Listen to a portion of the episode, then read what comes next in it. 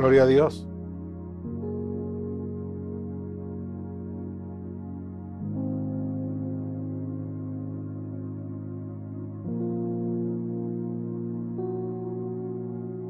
Dios bendiga al pueblo de Dios aquí en el Ministerio Unidos por Cristo en el estado de la Florida.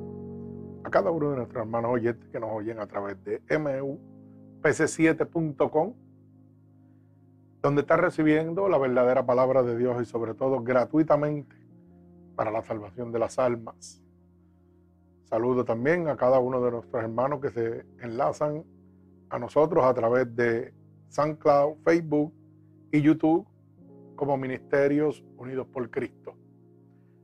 Es un placer nuevamente poder explorar la verdadera palabra de Dios, la cual hoy se encuentra en el libro de Lucas, capítulo 15, del verso 11 al verso 32, y la que lleva por título La decisión correcta.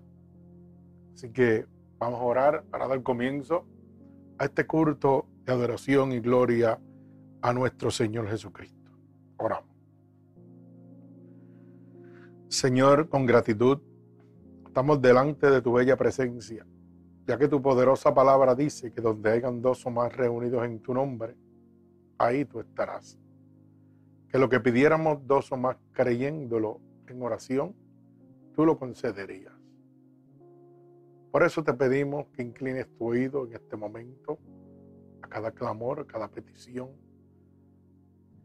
que seas tú en este momento, Espíritu Santo de Dios, abriendo una brecha en los lugares celestes, para que cada clamor y cada petición de tu pueblo pueda llegar a tu santo trono y no sea intervenida por ningún hueste de maldad que gobierne los lugares celestes. Te pedimos, Padre, que mantengas esa brecha abierta y envíes ahora mismo un vallado de ángeles ministradores con sus espadas desenvainadas a favor de nosotros, que limpie los aires y tomen el control de este lugar que es constituido casa de Dios y puerta del cielo. Te pedimos sobre todo, Padre, que en este preciso momento tú nos laves con tu sangre vicaria derramada en la cruz del Calvario. Límpianos de todo pecado, de toda transgresión que hayamos cometido a conciencia o inconscientemente, ya que queremos estar limpios delante de tu bella presencia, para que tu Espíritu Santo pueda descender sobre cada uno de nosotros. Te damos toda autoridad para que tomes el control de nuestro cuerpo, de nuestra alma, de nuestro espíritu. Que cada uno de nuestros pensamientos, Señor, sean conformes a tu santa voluntad. Te pedimos que nos uses como canal de bendición, que podamos ser un instrumento útil en tus manos, que envíes esta palabra como una lanza, atravesando corazones y costados, pero sobre todo rompiendo todo yugo y toda atadura que Satanás, el enemigo de las almas, ha puesto sobre tu pueblo a través de la divertización del Evangelio. Úsanos, Señor, como canal de bendición y permite que a través de esta palabra, Señor, tú puedas abrir la luz del entendimiento a miles de almas y sean convertidas por tu amor, por tu misericordia, Señor. Todo esto te lo pedimos en el nombre poderoso de tu Hijo amado Jesús y el pueblo de Cristo dice amén. Así que nuevamente Dios les bendiga. Como dije al principio, vamos a estar en el libro de Lucas, capítulo 11, eh, capítulo 15, perdón, del verso 11 al verso 32. Y para los que llevan anotación, hemos puesto por título La decisión correcta. Así que vamos a proceder a dar lectura a la palabra de Dios. Repito, se encuentra en Lucas capítulo 15, 11 al 32. Y leemos la poderosa palabra de Dios en el nombre del Padre, del Hijo, del Espíritu Santo y el pueblo de Cristo dice amén. Dice así la palabra de Dios. También dijo, un hombre tenía dos hijos y el menor de ellos dijo a su padre, Padre, dame la parte de los bienes que me corresponden. y él les repartió los bienes. No muchos días después, juntando lo todo, el hijo menor se fue muy lejos a una provincia apartada y allí desperdició sus bienes viviendo perdidamente. Y cuando todo lo hubo malgastado, vino una gran hambre en aquella provincia. Y comenzó a faltarle. Y fue y se arrimó a uno de los ciudadanos de aquella tierra, el cual le envió a su hacienda para apacentar cerdos. Y deseaba llenar su vientre de las algarrobas que comían los cerdos, pero nadie le daba. Y volviendo en sí, dijo, ¿cuántos jornaleros en la casa de mi padre tienen abundancia de pan y yo aquí perezco de hambre? Me levantaré e iré a mi padre y le diré, Padre, he pecado contra el cielo y contra ti. Ya no soy digno de ser llamado tu hijo hazme como uno de los jornaleros. Y levantándose, vino a su padre. Y cuando aún estaba lejos, lo vio su padre y fue movido a misericordia. Y corrió y se echó sobre su cuello y le besó.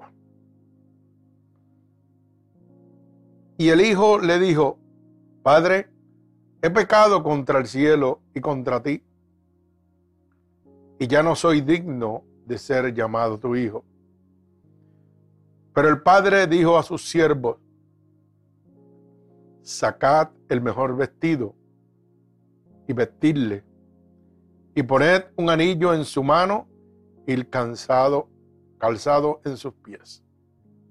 Y traed el becerro gordo y matadlo, y comamos y hagamos fiesta.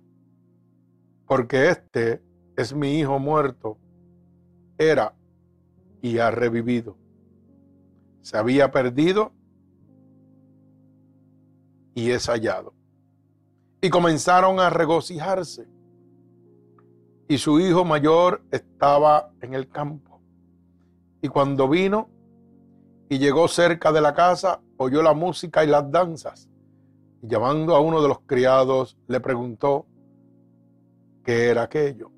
Él le dijo, tu hermano ha venido y tu padre ha hecho matar becerro gordo por haberle recibido bueno y sano. Entonces se enojó y no quería entrar. Salió por tanto su padre y le rogaba que se sentara, entrase. Mas él respondiendo dijo al padre, he aquí, tantos años te sirvo, y no habiéndote desobedecido jamás, y nunca me has dado ni un cabrito para gozarme con mis amigos. Pero cuando vino este tu hijo, que ha consumido tus bienes con rameras, ha hecho matar para él el becerro gordo, entonces le dijo, tú siempre estás conmigo y todas mis cosas son tuyas. Mas era necesario hacer fiesta y regocijarnos porque este tu hermano era muerto y ha revivido. Se había perdido y es hallado el Señor añada bendición a esta poderosa palabra de Dios. Así que fíjate que estamos en la palabra, la parábola del hijo pródigo, donde hay mucho tema y mucha tela para cortar. Y podemos ir a la historia. Pero queremos ir a un mensaje sencillo, básico, que usted puede entender, que pueda abrir la luz del entendimiento para usted para que usted pueda tomar una decisión correcta en su vida. Fíjese que pensamos que a veces el tener posesiones, comodidades, eso es la verdadera vida correcta. El ser humano de por sí le gusta poseer, le gusta presumir, hacer halago de lo que tiene. Igual que cuando no tiene, le gusta dejar saber claro la condición que se encuentra por no tener. Cuando vemos esto es como un sueño, como un sueño que lo estás viviendo mientras estás durmiendo, pero tan pronto despierta, desaparece. Así eran las posesiones de este joven. Lo tenía todo. Y le dice un día a su padre, dame lo que me pertenece. Y tomando una decisión de acuerdo a lo que él pensaba, que era su bienestar, que era lo mejor, tomó sus bienes y partió.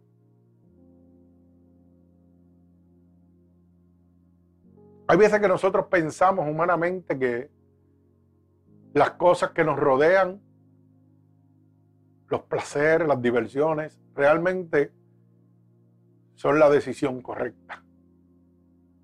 Mi alma alaba al Señor.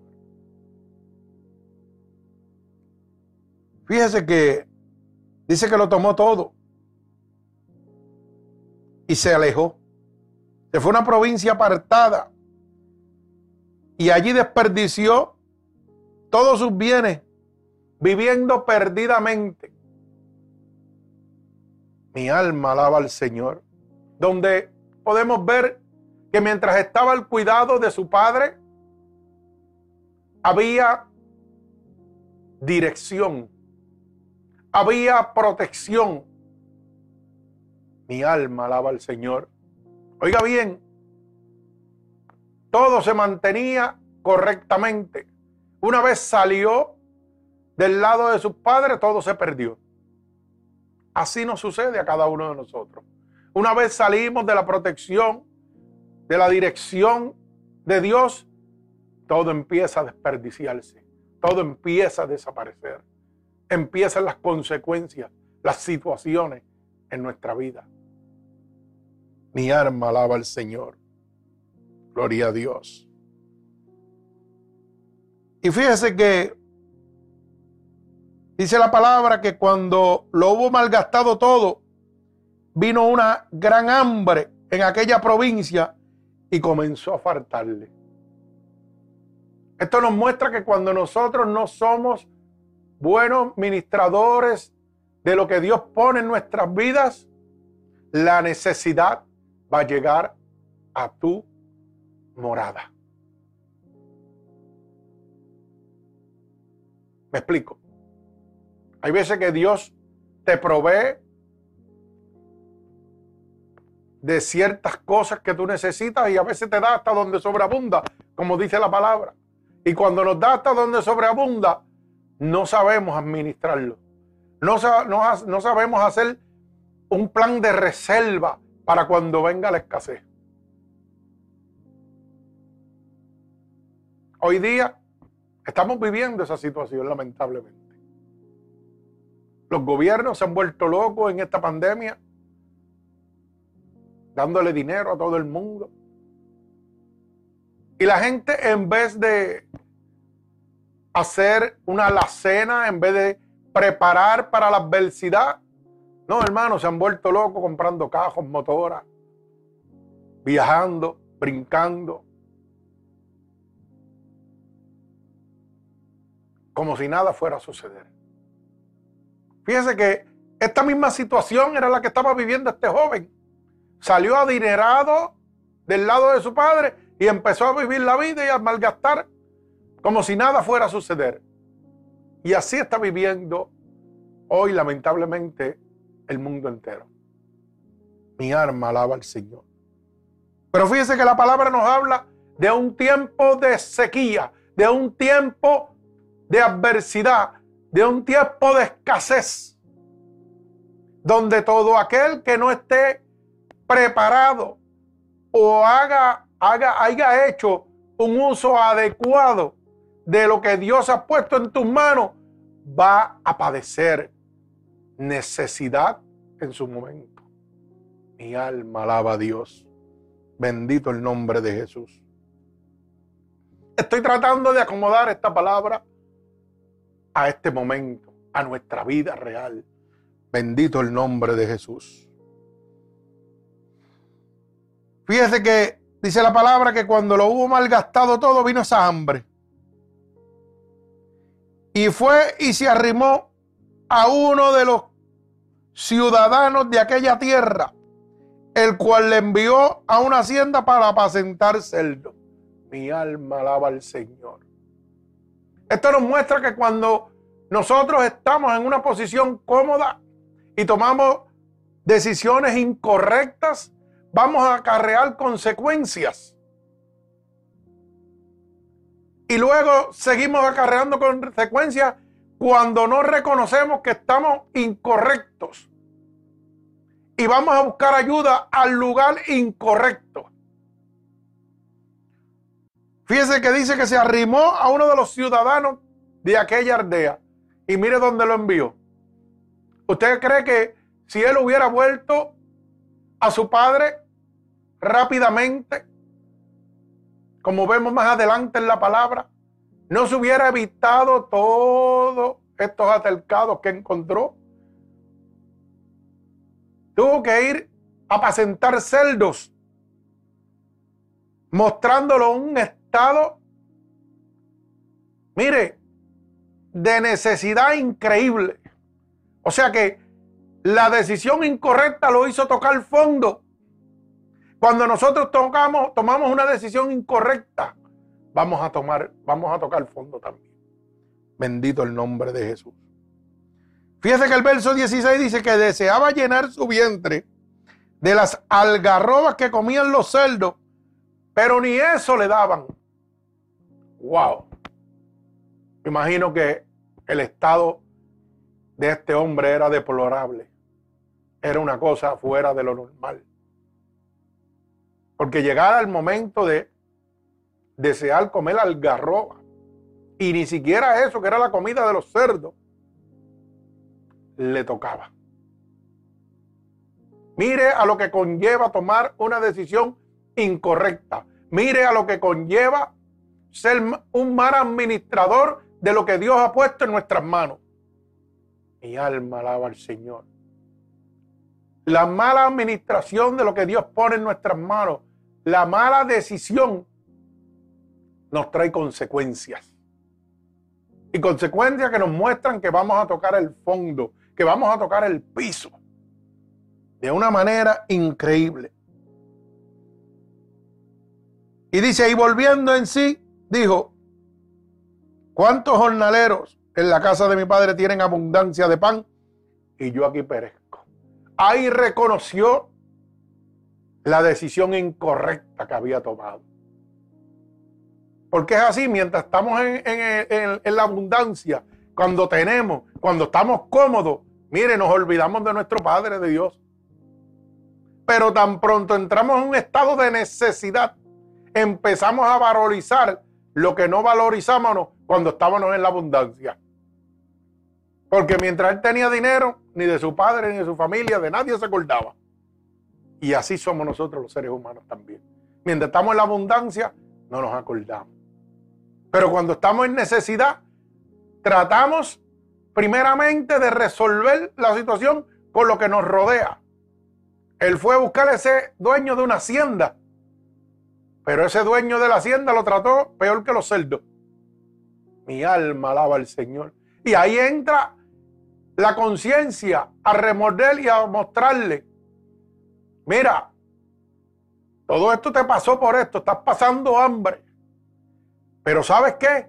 Todavía está tu padre.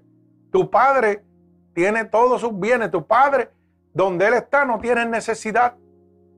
Y así es nuestro Padre Celestial. Cuando nosotros estamos en el piso y acudimos a Él, suple nuestra necesidad. Bendito el nombre de Jesús. Pero no podemos acudir a Él buscando una negociación favorable a nosotros o con el pensamiento, oh, necesito que me resuelva y después me voy. No podemos ir a Dios como si Dios fuera una, una TH que uso a todo momento. Cuando la necesito, de lo contrario, la meto en la cartera y ahí está dormida. No podemos vivir de esa manera. Tenemos que reconocer que necesitamos de nuestro Padre en todo momento. Tenemos que reconocer que Él está ahí en todo momento. Esta palabra nos muestra que aunque Él abandonó a su Padre, su Padre nunca lo ha abandonado. Así mismito es nuestro Dios. Nosotros, por las cosas y las, ¿cómo le podríamos decir? Todas las cosas del mundo que nos agradan y nos llevan desenfrenadamente a las cosas del mundo, ¿sabe qué? Abandonamos a Dios. Pero Dios nunca nos abandona. Siempre está esperando ahí que regresemos. Siempre está esperando que nosotros mismos entendamos que por la decisión que yo he tomado me ha sucedido esto. Y sin embargo, cuando acudimos a Él, Él no nos cuestiona. Bendito el nombre de Jesús. Fíjese que este joven reconocía que había fallado, pero reconocía que había fallado cuando ya había dado contra el piso, cuando ya había pasado situaciones difíciles, cuando ya no había ninguna esperanza. Entonces acudió el Padre. Cuando nosotros entramos en la, en la vida y tomamos decisiones erróneas, nos lleva a unas situaciones y unos percances graves en nuestra vida. Pero hasta que esto no sucede, no buscamos a Dios. De la misma manera, este joven dice en la verso 18, me levantaré e iré a mi padre y le diré, Padre, he pecado contra el cielo y contra ti, ya no soy digno de ser llamado tu hijo tomó una postura de arrepentimiento, tomó una decisión. La primera decisión fue incorrecta. Acudió al dueño de una hacienda y el dueño de la hacienda lo mandó con los puercos. Pero si él hubiera tomado la decisión de volver a su padre primero, no hubiera pasado por cada una de estas situaciones. Mi alma alaba al Señor.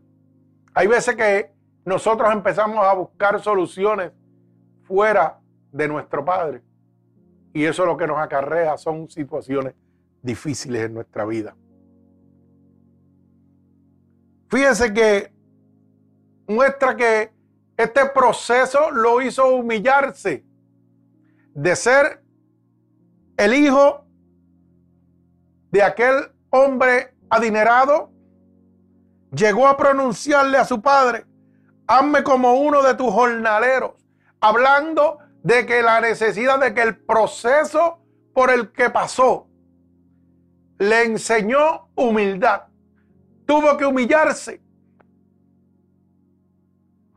Y fíjese que dice el verso 20, y levantándose, vino a su padre, y cuando aún estaba lejos, lo vio y su padre y fue movido a misericordia y corrió y se echó sobre su cuello y le besó. Y este es uno de los puntos más poderosos de esta palabra para mí.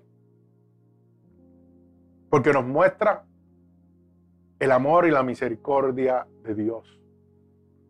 Fíjese que ese joven después de haber tomado una decisión incorrecta, todavía su padre estaba esperando por él.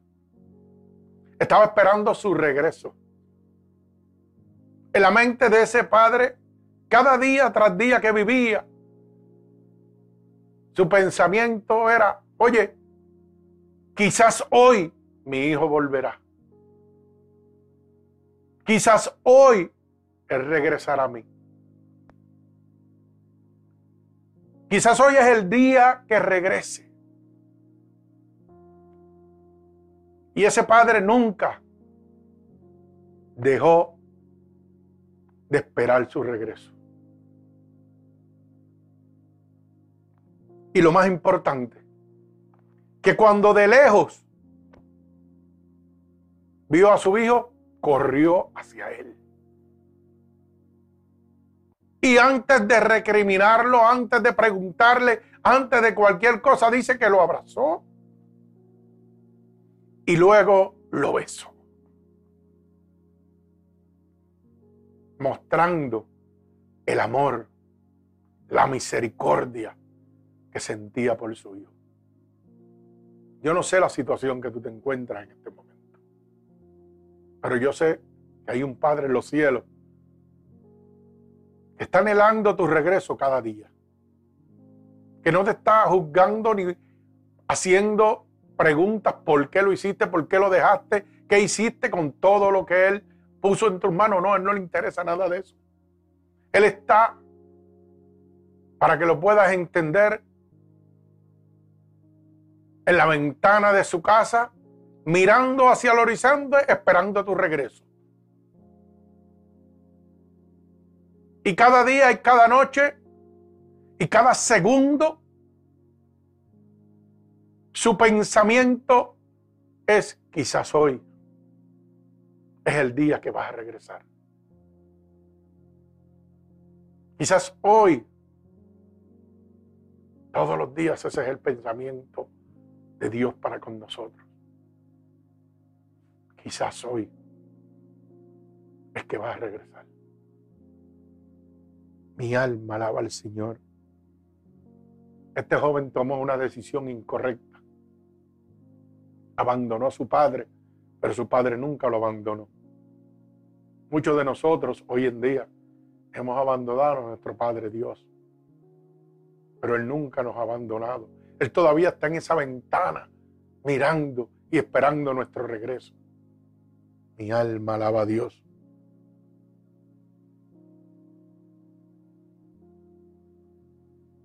Y el hijo dijo, Padre, he pecado contra el cielo y contra ti ya no soy digno de ser llamado tu hijo. Hay veces que cuando nosotros por diferentes situaciones que recibimos de acuerdo a la decisión incorrecta que tomamos, tocamos el piso, tal vez en la prostitución, en el alcoholismo, en las drogas, en el homosexualismo, en el lesbianismo, yo no sé.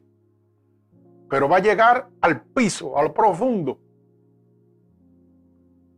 y nuestro pensamiento, porque lo más certero que tiene, lo más preciso que tiene el hombre es una mente acusadora, que nos va a revelar y nos va a estar hablando todo el tiempo.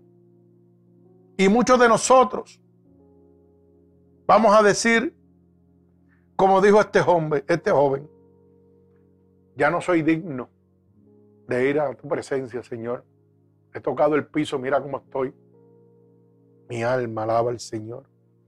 Mira la condición que me encuentro. Todo se ha hecho un desbalajuste. He tocado el piso porque te abandoné, porque tomé una decisión incorrecta. Mas sin embargo, Dios sigue esperando por ti. Dios sigue con el mismo pensamiento cada día. Quizás hoy es el día que regreses. Quizás hoy será. Mi alma alaba al Señor, esperando cada día por ti. Esperando por ti para ser como hizo este padre. Correr a ti, abrazarte, darte un beso. y celebrar. Celebrar de el pasado de destrucción a la vida eterna, a una vida nueva.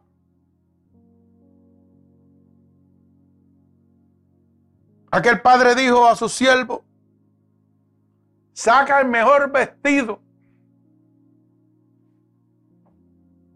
y pónganselo.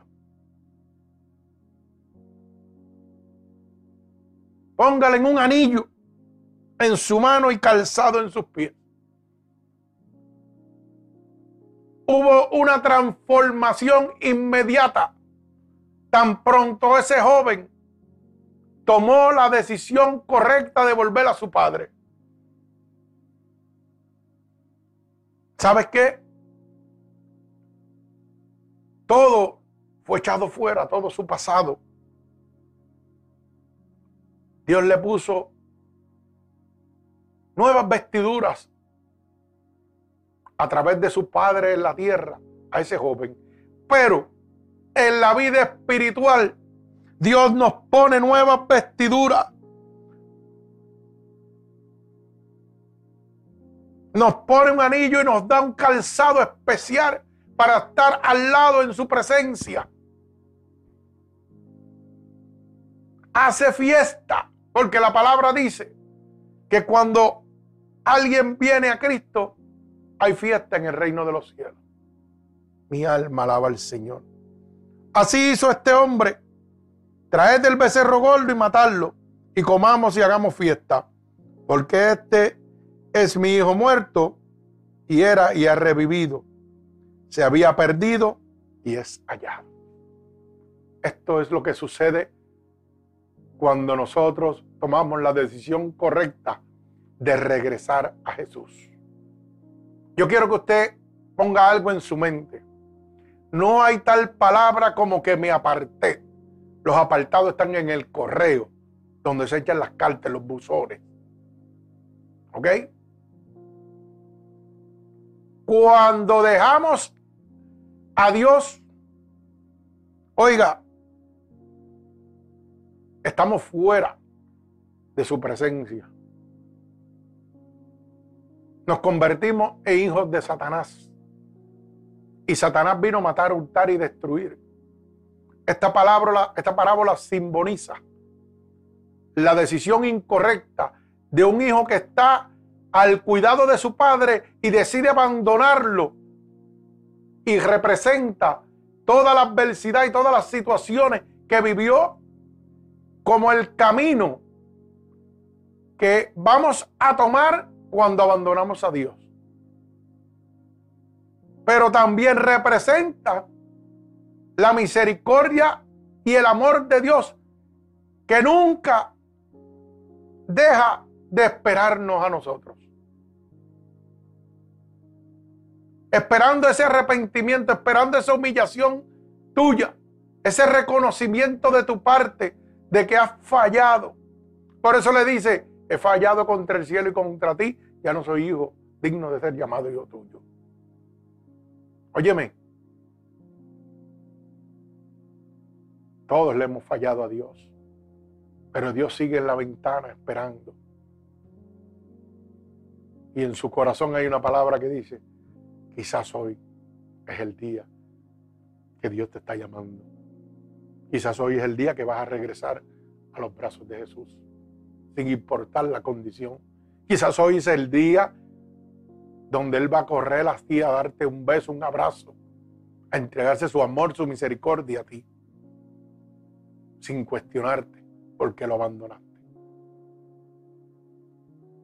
Uno de los mayores errores que cometemos nosotros los que nos llamamos cristianos o religiosos es que tan pronto una persona deja a Dios, rápido lo juzgamos. Ah, por eso le pasó eso.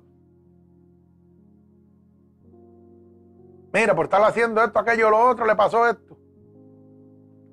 Cuando en esta parábola Dios nos muestra misericordia y amor, en ningún momento nos muestra que Él lo juzgó. Nos muestra que su corazón estuvo abierto en todo momento esperando por Él. Y que cuando Él regresó, lo sacó de la muerte a vida, de la perdición a la salvación. Estaba perdido y encontró el camino. Bendito el nombre de Jesús. Pero como en esta parábola, dice el verso 25, y su hijo mayor estaba en la casa, en el campo, y cuando vino, llegó cerca y casó a la casa, oyó la música y las danzas, y llamando a uno de los criados le preguntó qué era lo que pasaba.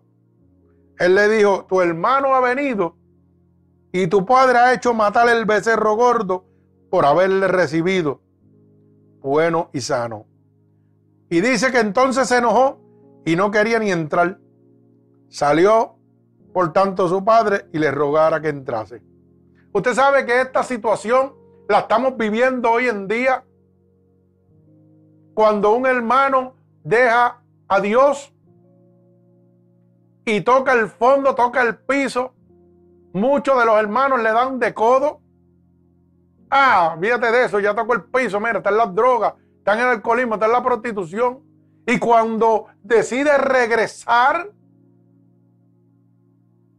y entonces ese pastor que está lleno de amor, lo recoge, sana sus heridas, lo venda, le da amor los hermanos que llevan mucho tiempo, que nunca han dejado a Dios, que están ahí, empiezan con celos, con envidias, contra ese pobre hombre, contra ese hermano que ha regresado.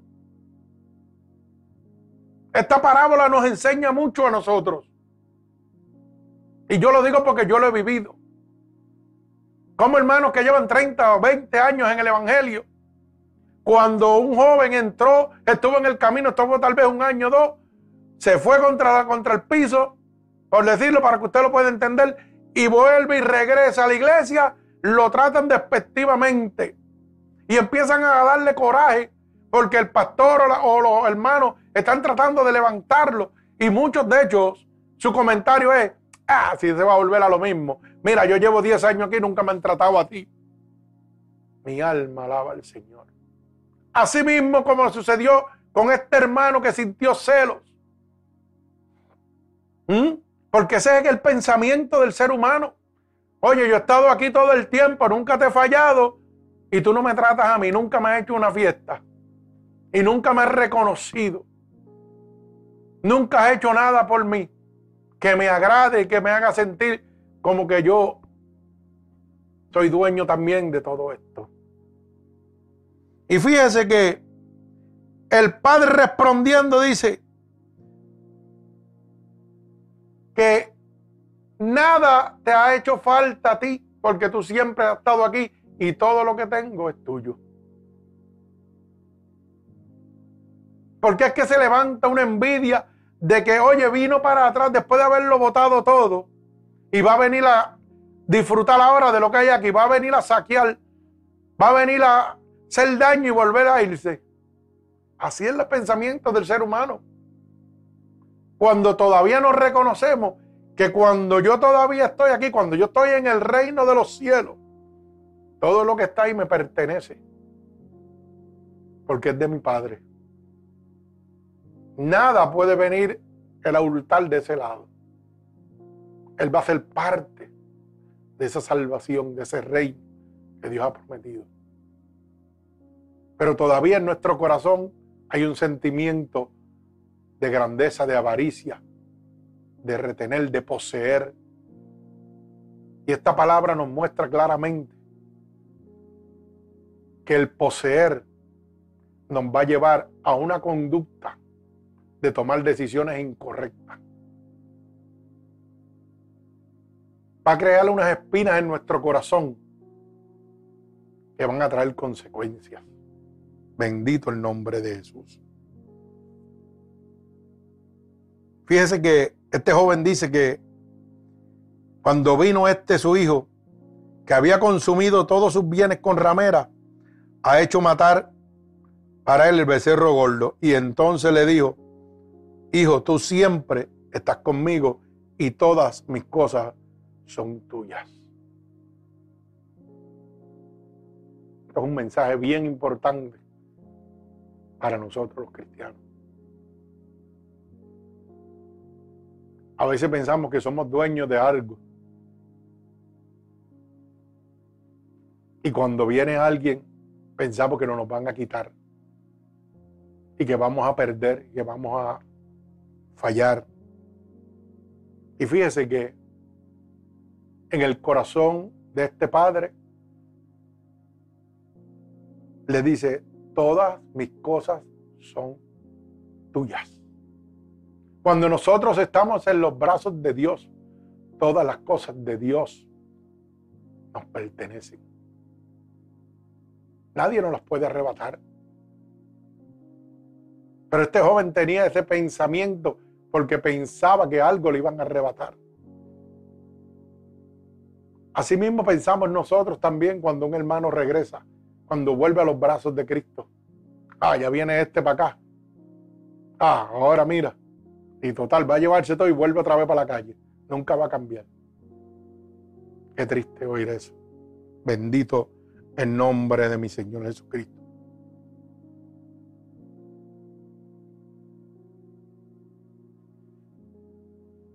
Este padre hizo fiesta porque su hijo estaba muerto y había revivido. Se había perdido y había sido hallado. Cuando nosotros dejamos a Dios y nos perdemos, cuando regresamos a Cristo, encontramos nuestro hogar, volvemos a ser hallados. Cuando dejamos a Dios, estamos muertos, muertos en Cristo. Estamos entregándonos a una vida pecaminosa, la cual dice que la paga del pecado es muerte. Pero cuando venimos a Cristo, la palabra dice que la dádiva de Dios es vida en Cristo, Señor nuestro. Y eso es motivo de fiesta, de regocijo, de alegría. ¿Sabe qué, hermano? Esta es una de las mejores demostraciones con las que Jesús nos muestra el secreto de la salvación por medio del arrepentimiento. Nos revela la misericordia de Dios para los pecadores arrepentidos. Oiga bien, esto nos revela la misericordia de Dios pero para aquellos pecadores arrepentidos, para todo aquel que se arrepiente. A través de esta palabra podemos ver tres enseñanzas importantes, tres valores importantes. Mi alma alaba a Dios. Esta palabra nos enseña la humildad. Esta palabra nos enseña el arrepentimiento. Esta palabra nos enseña el perdón. Esta palabra nos enseña que este joven volvió y se humilló y le dijo a su padre, ¿sabes qué? Hazme como uno de los jornaleros. Se humilló presentándonos la humildad. Nos presenta que cuando tomó la decisión de regresar a su padre, hubo un arrepentimiento inmediato. Se dio cuenta de la equivocada decisión que había tomado en su vida. Y rápidamente dijo, aunque yo vuelva a mi padre, voy a estar mejor que comiendo comida de cerdo. Y aunque me convierta en uno de sus golareros, uno de sus empleados, y ya yo no sea su hijo, pero como quiera voy a estar mejor. Él sabía que el abandonar a su padre había sido una decisión errónea que trajo pérdida a su vida. Pero el proceso de pérdida le hizo crear el reconocimiento que el estar al lado de su padre iba a ser bendición. Mire, yo siempre he dicho que las situaciones adversas en nuestra vida lo que nos muestran es la gloria, el amor y la misericordia de Dios. Porque si usted no entra y toca piso, usted nunca va a buscar a Dios. Si usted no tiene una necesidad, usted nunca, nunca, nunca va a buscar una ayuda. O sea, que las situaciones traen bendición a nuestra vida. Bendito el nombre de Jesús. Mire, esto nos enseña que el error del hijo pródigo, ¿sabe cuál fue? Que en lugar de arrepentirse y regresar lo más pronto posible a donde su padre, tomó una decisión errónea, que es la misma que tomamos muchos de nosotros. Cuando dejamos a Dios, nos vamos al mundo y empezamos a tener y a padecer escasez, en vez de regresar rápidamente a Dios para no tocar fondo, vamos a los amigos, vamos a los compañeros, a los hermanos que están en la calle. ¿Mm? Pero no regresamos a Dios, que es el que tiene el conocimiento, la sabiduría, que tiene el poder y la misericordia. Seguimos tomando decisiones erróneas. Este joven, cuando lo malgastó todo, debió haber corrido rápidamente a su padre. Pues no, dijo, no voy a ir allá porque tal vez la vergüenza y todo lo que estaba pasando no se lo permitía. Dijo, pues voy a donde este señor que es dueño de una hacienda, que me dé trabajo y así puedo vivir. Pero cuando se dio cuenta que esa decisión que tomó, que en vez de ir a su padre, que lo iba a abrazar, que lo iba a levantar, que le iba a poner nuevas vestiduras, tomó la decisión de irse a donde este dueño de hacienda, lo que tuvo fue más percance porque tocó el piso. Es que cuando nosotros tomamos la decisión de no seguir a Dios, vamos a tocar el piso. Fíjese que fue donde este dueño de hacienda y terminó, mire, anhelando la comida de los cerdos y ni siquiera eso le daban. Eso nos muestra que tomar la decisión incorrecta, que buscar ayuda en la persona incorrecta nos va a llevar a un precipicio. Nos va a llevar a un lago cenagoso. Este joven había cometido un segundo error. Tardó en reconocer que donde único había misericordia, amor, era al lado de su padre. Y tuvo que pasar por muchas situaciones. Así nos sucede a nosotros.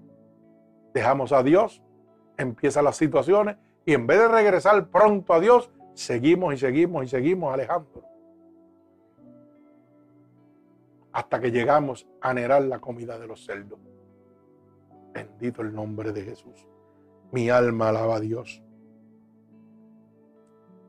una decisión equivocada tras una decisión equivocada. La primera decisión fue apartarse de Dios, erróneo. Y la segunda decisión fue escoger ayuda del mundo antes que de la de Dios. Y así vivimos nosotros. Decidimos escoger ayuda primero del hombre antes que de la de Dios. Bendito el nombre de Jesús. Y la pregunta es, ¿por qué toma la decisión de regresar? ¿Qué provocó a este joven que regresara? Mi alma alaba a Dios, a su padre nuevamente. Mire, esa decisión la provocó que vino una gran hambre, como decía el verso 14. Todos los seres humanos tenemos hambre de vida y felicidad. Desde el mismo momento en que insistimos. Pero tomamos una decisión errónea hacia un camino erróneo de felicidad y de vida. Déjame explicarle algo, y yo sé que mucha gente o muchos religiosos no van a estar de acuerdo en lo que les voy a decir. y respeto su opinión. Pero ¿sabe qué? Usted tiene que ser transparente. Usted tiene que ser usted. Usted no puede ser un hipócrita diciendo que es cristiano, que es religioso, guardándose, llevándose algunas, eh, ¿cómo decirle? Para que lo pueda entender, normas, doctrinas, dogmas de iglesia, para mostrar una santidad cuando dentro de su corazón hay una infelicidad. Porque usted dejó de ser quien era usted, la persona que era usted. Me explico. A veces nos convertimos y ya no nos relacionamos con la familia porque las familias son del mundo y nosotros somos de Dios y somos ángeles. Y ellos son demonios. Y en nuestro corazón, dentro de la realidad de nuestro corazón, anhelamos hablar con nuestro primo, con nuestro tío, nuestra amiga, aunque le sirvan a Satanás. Oh, pero las dogmas las doctrinas, y no puedo permitir que los hermanos me vean compartiendo. Oh, porque no puedo ir a esa fiesta, porque en la fiesta de estas personas hay alcohol. Alcohol hay en el mundo entero, hermano. Droga hay en el mundo entero. No hay un lugar donde usted no lo encuentre. Pero el amor de sus seres queridos está ahí. Y una palabra de amor puede transformar la vida de los que lo están mirando. Pero cuando yo soy un cristiano falso, hipócrita, me hago daño yo mismo porque no soy feliz. Yo tengo que ser un cristiano transparente, amar a Dios, respetar su palabra, obedecerlo a Él, pero ser la persona que soy, no dejar de ser quien soy. Cambiar mi vida pecaminosa, pero, oiga, pero no mi forma de ser. porque la miel atrapa más mosca que el vinagre. Yo siempre decía cuando venían los hermanos, ¿verdad? Que no voy a hablar de denominación, pero venían tocándome las puertas y yo les servía al mundo y yo los veía con esa amargura porque no reflejaban amor, no reflejaban paz, no reflejaban la transparencia. Yo lo que decía, a ver María, tú sabes que ¿Usted cree que yo voy a servirle a Dios para vivir como viven esa gente? Mira para allá. Con esa cara y ese hocico que parecen un bujo amargado. Y esa era una de las cosas que me apartaba a mí y me alejaba de Dios. Pero cuando conocí el verdadero Señor, a Dios, no una religión, empecé a entender que mi obediencia pertenece a Dios que mi salvación está en las manos de Dios. No está en lo que un hombre puede poner en normas y leyes o una congregación. No podemos ser nosotros hipócritas. Presentarle a, nuestros hermanos una felicidad cuando realmente esa felicidad no está dentro de nosotros porque dejamos de ser quienes éramos nosotros como seres humanos. Mi alma alaba al Señor.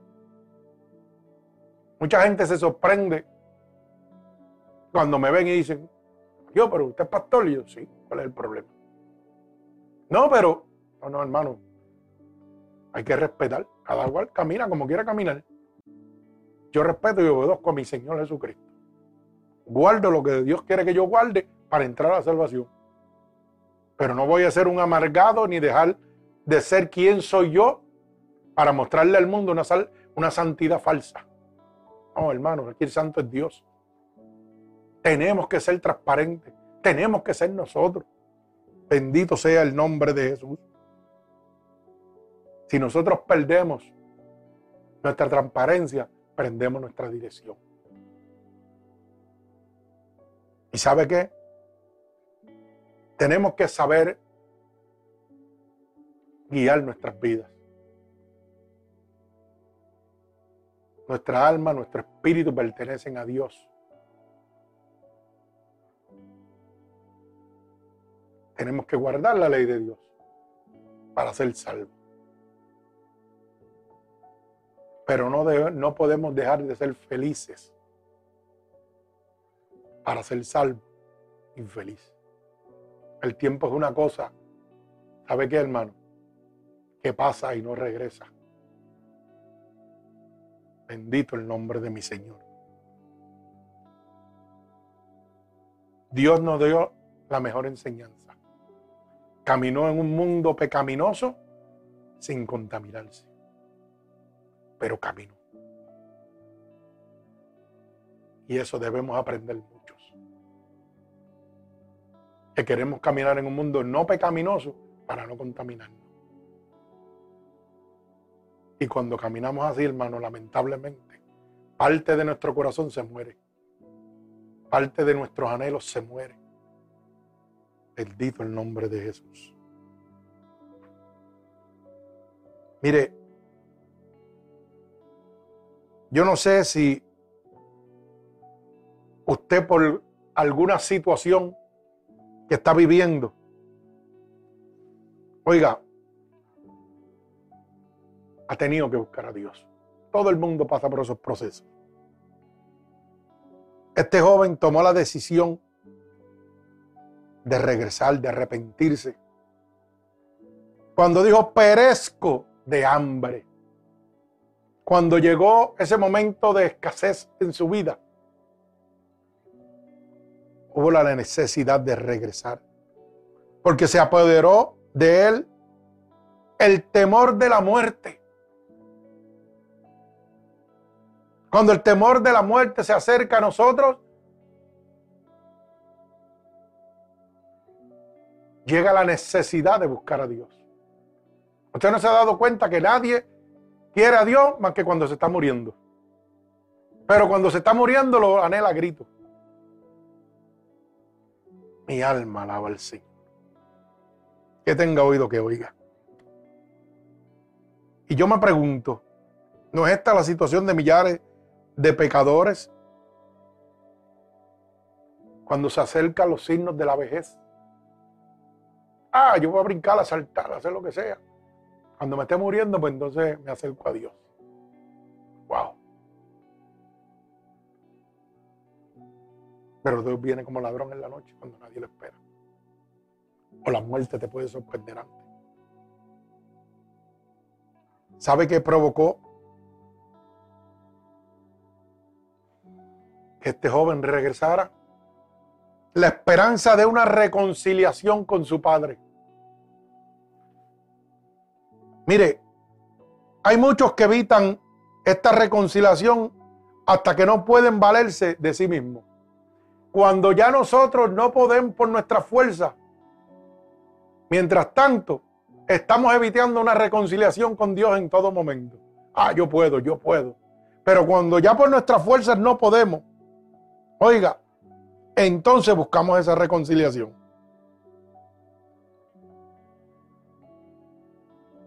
Hay veces que esa reconciliación la buscamos cuando ya nos cansamos de buscar el favor de nuestros amigos. ¿Sabe qué? Y ellos lo que hacen es que se burlan.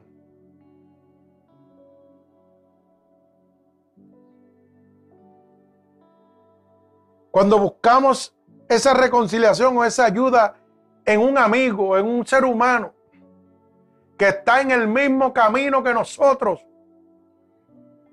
no puede haber solución porque la Biblia dice claramente que si un ciego guiara a otro, ambos caerían en un hoyo. Mi alma alaba al Señor. Pero miren que el hijo pródigo no buscó un amigo que fuera por él ante el Padre. No, no, él no buscó a nadie que fuera a interceder. Él tomó la decisión y emprendió el camino solo. Yo no necesito de nadie para tomar una decisión, para emprender un camino que me toca, un camino de salvación que es solo. Yo no puedo decirle a alguien que me guíe, ah, vete, intercede ante Dios para yo ser salvo. No, no, eso me toca a mí, la salvación es independiente. Yo puedo buscar en los siervos de Dios consejería, pero la decisión de emprender ese camino me toca a mí. La decisión de ir delante de la presencia de Dios me toca a mí. No puedo enviar a nadie. Entonces, ¿cuál es la naturaleza de esta resolución?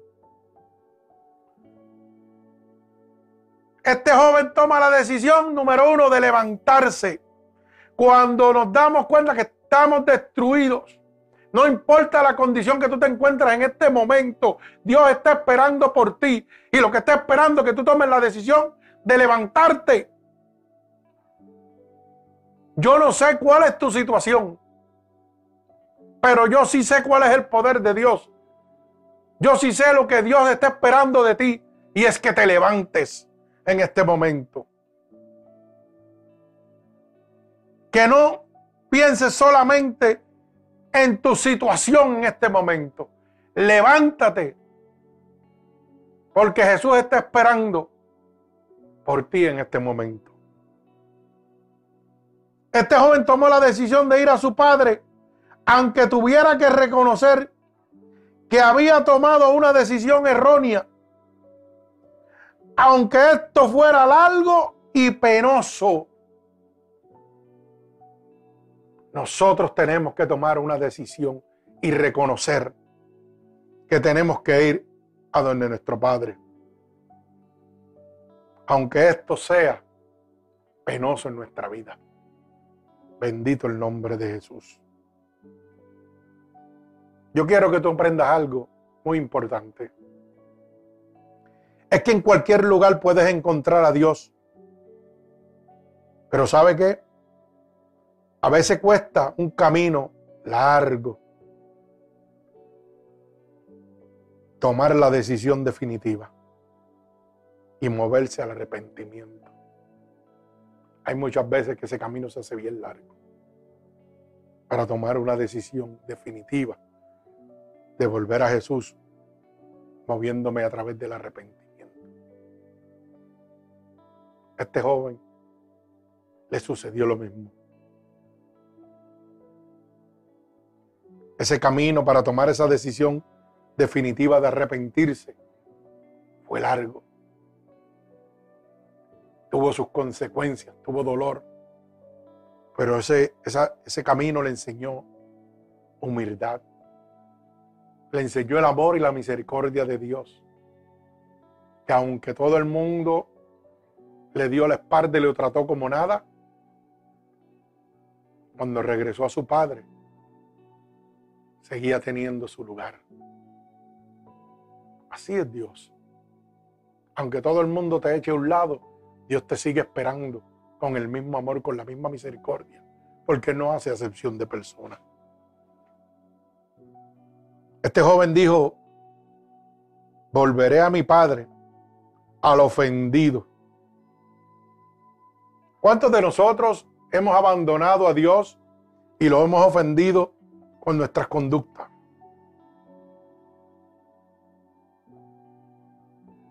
Este joven dijo, volveré a mi padre, al que ofendí. ¿Sabe qué? Posiblemente se había visto burlado acudiendo a las demás personas. ¿Cuántas veces tú has acudido a las personas erróneas y se han burlado de ti en vez de ayudarte. ¿Por qué no acudes a Dios en este momento? Este joven había acudido a su padre. ¿Y sabe qué? Este joven quería confesar su pecado.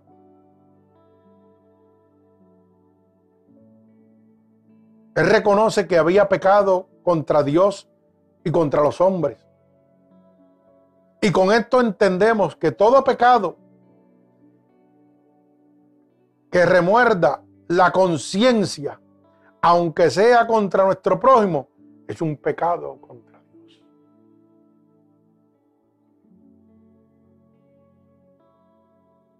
Y la pregunta es, ¿cuál es el resultado de su decisión? Cuando este joven toma su decisión, hay un resultado. Número uno, que recibió el perdón. Fíjese que el padre primero lo besó antes de oír su confesión. Él venía humillado, arrepentido hacia su padre. Tal vez venía en esa posición de decirle, Padre, perdóname porque hice esto, esto, aquello. Y el Padre, eh, para, para, para. Lo primero que hizo fue que lo abrazó. Dice la palabra que desde lejos lo avisó, lo vio. Salió corriendo hacia él y luego lo abrazó. Y lo primero que hizo fue besarlo. Olvidando todo lo pasado. Así es el amor de Dios. Que sin importar por qué los ha abandonado, Él está con los brazos abiertos y corre a ti para abrazarte, para besarte, para decirte que te ama, para que recibas su perdón.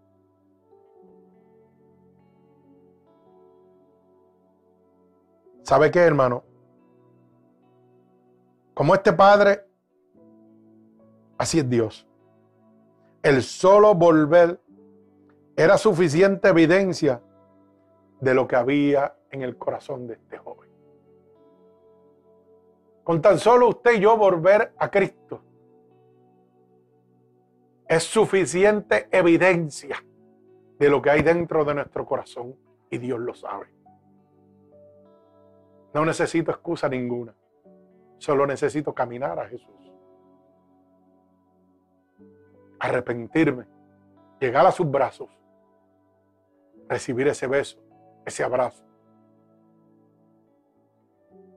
Porque Dios sabe lo que hay dentro de nuestro corazón.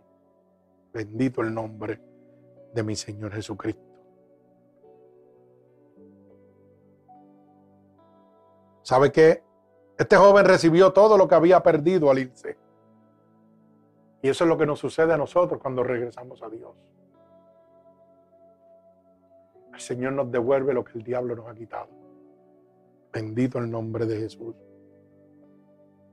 Los arrepentidos acuden a Dios buscando su perdón y su gracia y reciben las arras del Espíritu Santo de Dios. Cuando yo voy al libro de Efesios, vamos al libro de Efesios a ver qué dice Efesios capítulo 1, verso 13 y verso 14. Vamos a ver qué dice. Efesios, capítulo 1, verso 13.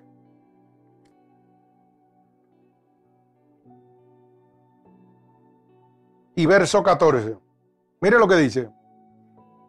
En él también vosotros, habiendo oído palabra de verdad, el evangelio de vuestra salvación y habiendo creído, oiga bien en él, fuiste sellado con el Espíritu Santo de la promesa, que es las arras de nuestra herencia hasta la redención de la posesión adquirida para alabanza de su gloria. Bendito el nombre de mi Señor Jesucristo. Cuando venimos buscando el arrepentimiento y el perdón, recibimos las arras del Espíritu Santo. Bendito sea el nombre de Dios. Es lo que Dios nos entrega para cumplir sus promesas. Es un sello de parte de Dios.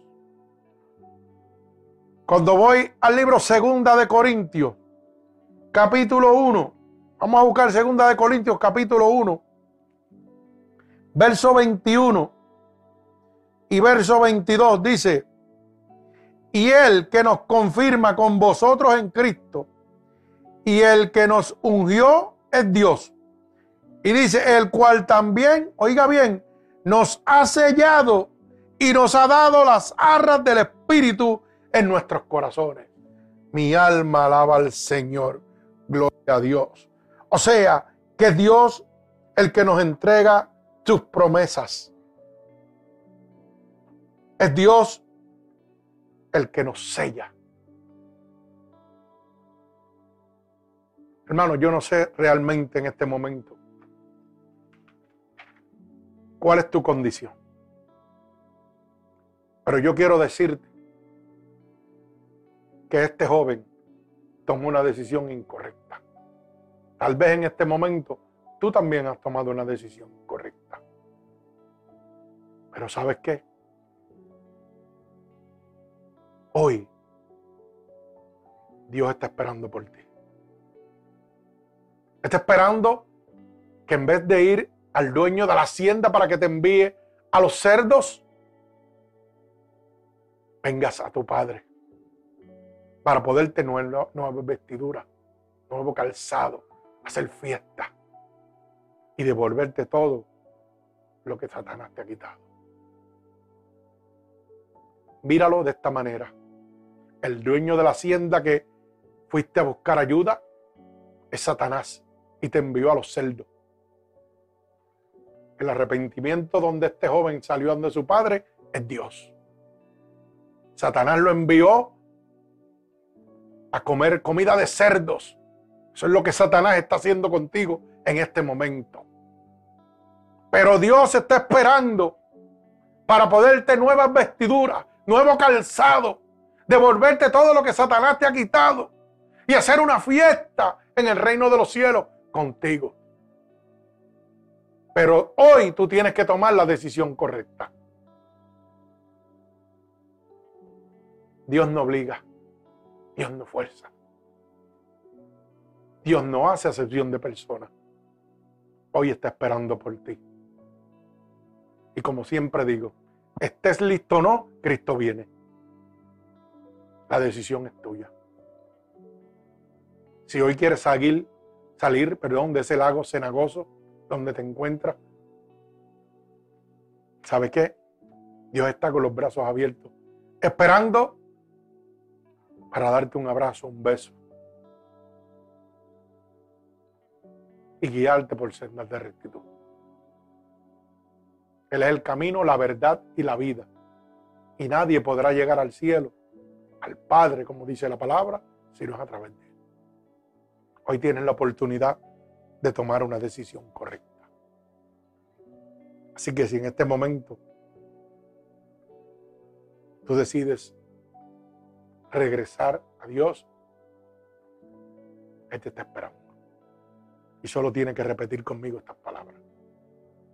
Señor, en este momento he reconocido que tomé una decisión incorrecta. Por eso te pido perdón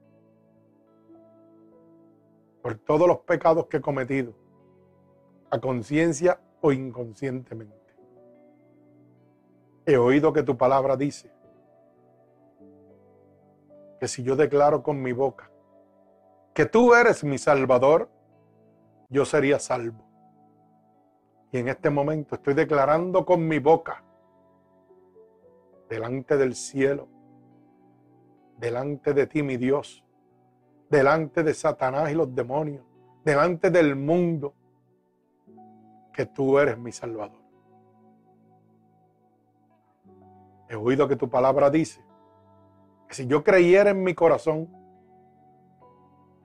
que tú te levantaste de entre los muertos, yo sería salvo. Y en este momento yo creo dentro de mi corazón que tú sí te has levantado de por eso te pido que vengas a mí, Espíritu Santo de Dios. Tómame ahora, porque a ti te pertenezco. Escríbeme en el libro de la vida y no permitas que me aparte nunca más de ti. Amén. Padre, en el nombre de Jesús yo te presento cada una de estas almas alrededor del mundo, que hoy han tomado la decisión correcta de regresar a tus brazos, Señor. Yo te pido que te allegues a ellos, Señor, que tú los restaures, que tú los levantes, que tú los libertes, Señor. Que seas tú pasando tu bálsamo ahora sobre ellos, Señor. Yo los ato con cuerdas de amor a ti, declarando la bendición del Padre, del Hijo y del Espíritu Santo. Padre, en el nombre de Jesús, que el nombre sobre todo nombre, y en el que doblará toda rodilla, yo declaro un regalo del cielo para cada uno de ellos, como confirmación que tú lo recibes. Hoy los entregamos en tus manos, Señor. En el nombre poderoso de Jesús. Amén y amén. Que Dios les bendiga.